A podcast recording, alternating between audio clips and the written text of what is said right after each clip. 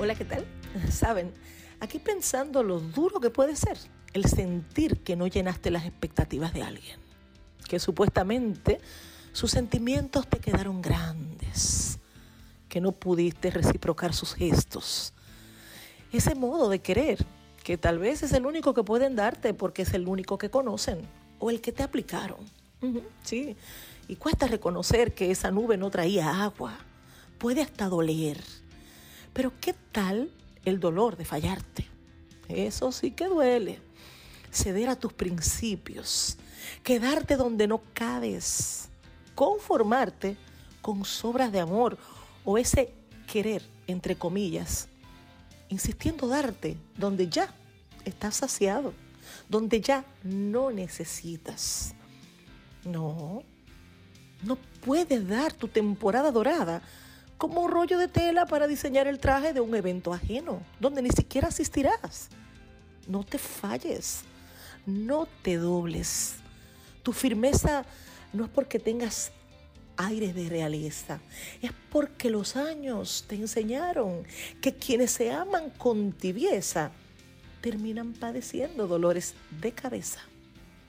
Quererte bien no está mal todos somos semejantes en la forma exterior del corazón, pero en la forma de su contenido, adentro, somos únicos. Hay quienes se acomodan entre tus heridas y las ensanchan.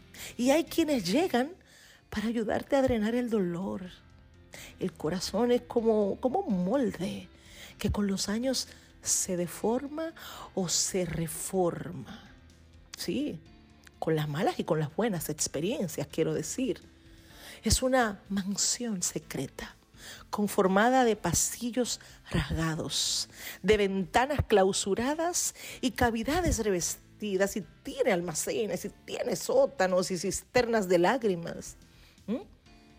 Tiene aposentos llenos de suspiros, tiene escenarios de sueños, tiene grietas por donde se escapan muchas cosas y tiene huecos de viejas heridas que ocasionalmente transportan luz. Un corazón no siempre es un lugar para hurgar o para visitar. Más bien, es un espacio donde debes encajar, pero sin forzar, mucho menos abusando del sublime arte de la manipulación. Mm. Me refiero a entrar fluyendo por esas formas interiores que deformaron sus paredes, a encontrar confort en la soledad ajena, sabiduría en sus insomnios, riqueza de sus experiencias o consuelo de sus fracasos. También eso. Cada corazón tiene espejos interiores donde no te ves como eres, sino como te sientes. Y es ahí donde entiendes que quien no tiene luz propia se arropará con las sombras ajenas. Mm. El amor maduro no busca encajar, no, no, no, no, no, no. Fluye, cede y refresca. Las relaciones maduras siempre sanan, siempre sostienen y son oportunas. No tienen agendas ocultas, tampoco forzan momentos y mucho menos no andan creando necesidades o acontecimientos para ofertarse. Hay una diferencia entre hacer un sacrificio por estar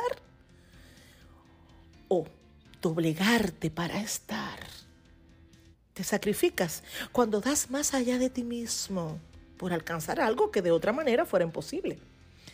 Pero te doblegas porque por más que te sacrifiques, lo que se requiere de ti implica ir más allá de quién eres, de quién estás siendo, para ajustarte a hacer lo que otros demandan de ti.